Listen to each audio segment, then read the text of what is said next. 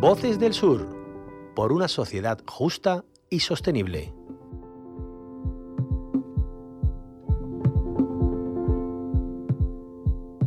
No tiene manos para curar heridas, no tiene piernas para cruzar la vida, no tiene ojos que le lean el alma, ni tiene oídos para abrazar palabras.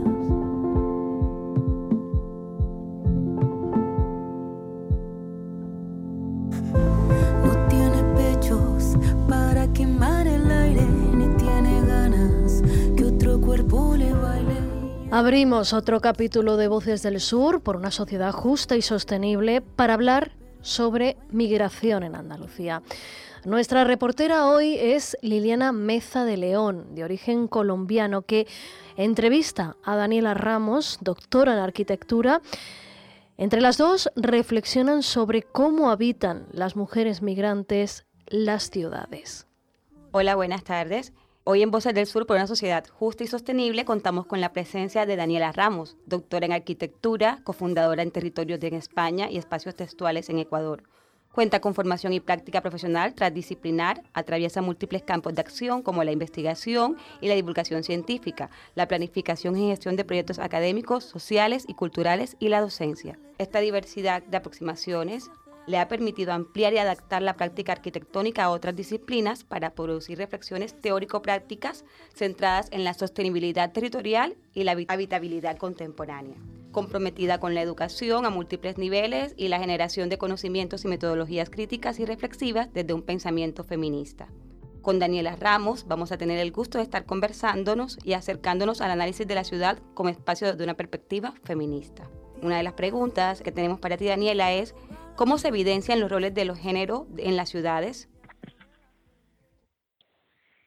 Listo, primero, eh, muchísimas gracias por la invitación. Siempre es un gusto participar en estos programas que buscan eh, al menos incidir un poquito en la transformación social. Desde la disciplina de la arquitectura y las disciplinas espaciales, nosotros entendemos que el espacio no es neutro. Es decir, que todos estos fenómenos sociales se reproducen en el espacio y el, espacio a su vez reproduce estos fenómenos sociales. ¿Qué queremos decir con esto? Que si nosotros como ciudadanía estamos transformando constantemente el espacio, el espacio constantemente nos está transformando. Si vemos que los espacios en la actualidad son segregados, no están bien cuidados, existen diferencias eh, en el acceso a los bienes urbanos, nosotros estamos construyendo sociedades desiguales. Y en sentido contrario lo mismo, si, estamos, si somos una sociedad que es desigual, eh, los espacios también eh, reproducen esas desigualdades. Muchas gracias, Daniela. ¿Cuáles son los retos actuales? A ver, en cuestiones del derecho a la ciudad, eh, podemos hablar de tres fenómenos que son importantísimos para alcanzar una igualdad real, ¿no? Eh, primero hablamos del uso, de la repartición en los usos del tiempo, porque estadísticamente sabemos que las mujeres nos dedicamos eh, por cuestiones de género a reproducir la vida, a sostener la vida en las ciudades, en los territorios, ¿no es cierto? Y eso implica un tiempo extra que es un, un tiempo no remunerado. Entonces, por un lado hablamos del tiempo. Por otro lado, el acceso a los bienes urbanos al estar diseñada la ciudad desde patrones eh, que toman un sujeto universal como el centro eh, de la ciudad a partir del cual se, diseña todo, todo el acceso a, la ciudad, este, este personaje no es un personaje neutro, volvemos al espacio, no es un personaje neutro, no, es un personaje que sirve al capital.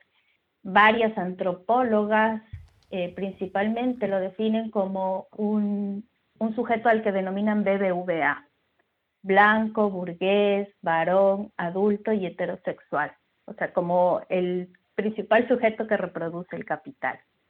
En este sentido, toda la ciudad está diseñada para que este sujeto se mueva, por eso hay grandes avenidas, por eso el transporte está organizado en horarios que sirven para, la productividad dentro de un, de un sistema eh, de horario de oficina, podríamos decir. Todos quienes estamos fuera de ese patrón, se nos dificulta acceder a los espacios. Vemos como eh, no existen líneas de transporte que nos comuniquen eh, con toda la ciudad, que los horarios no son accesibles para todas, eh, que en las noches estos transportes se limitan y eso hace que nosotras como mujeres o como sujetos no heteronormados bajo este sujeto universal no podamos acceder a los bienes urbanos. Y por último, eh, la violencia de género que se representa en, el espacio urbano y también en el espacio dentro de la casa.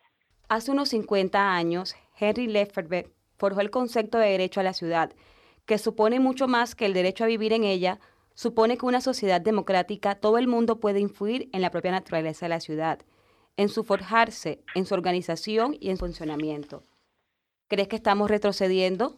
Bueno, Henry Lefebvre hablaba en los años 60, justo cuando en Francia había este, esta disputa por la ciudad entre una ciudad lúdica que se había formado y una ciudad funcional eh, que estaba entrando en auge, ¿no? Entonces, a partir de eso dice, bueno, nosotros como ciudadanos tenemos derecho a la ciudad, es, decir, derecho a decidir cómo queremos vivirla. ¿Cuál es eh, la particularidad de ese colectivo de las mujeres migrantes? En relación a la ciudad de Sevilla, primero quiero que entendamos que el colectivo de mujeres migrantes no es un colectivo homogéneo, sino es un colectivo heterogéneo que por ende eh, tiene diferentes necesidades a la hora de disfrutar eh, la ciudad o de acceder a una ciudad.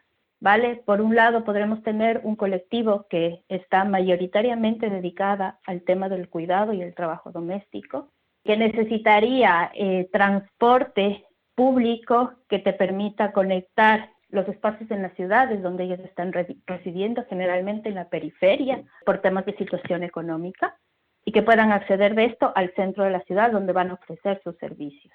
Se necesita y se incide mucho en la participación de las mujeres dentro de la ciudad, pero sin embargo, si vemos que la carga horaria del trabajo de los cuidados es más de ocho horas y los centros cívicos que ofrecen un espacio gratuito para que las mujeres se puedan reunir y participar activamente, tienen el, eh, coinciden en el horario cuando ellas están trabajando. Entonces, las mujeres migrantes necesitan un espacio donde reunirse, donde ejercer su participación ciudadana, donde compartir eh, las problemáticas y las resistencias que están generando en el día, en el día a día. Eso así como por encima. Vale, Daniela, muchísimas gracias. Además, te puedo decir que estoy muy identificada con lo que hablas, dado que también soy una mujer migrante. Entonces, de verdad que me identifico mucho con tu perspectiva y agradecemos estos espacios porque ojalá se den más a menudo para que sean, digamos, más replicados y escuchados y de verdad se pueda hacer algo frente a ello y no quede solo en una entrevista, ¿sabes? Entonces, muchísimas gracias por acompañarnos esta tarde, por brindarnos tu espacio, tu tiempo y bueno, sobra decirte que como mujer migrante acompaño y totalmente me empodero de cada palabra que dices, ¿vale? Vale, muchísimas gracias. Voces del Sur por una sociedad justa y sostenible. Un proyecto impulsado por EMA RTV y financiado por la Delegación de Cooperación al Desarrollo del Ayuntamiento de Sevilla.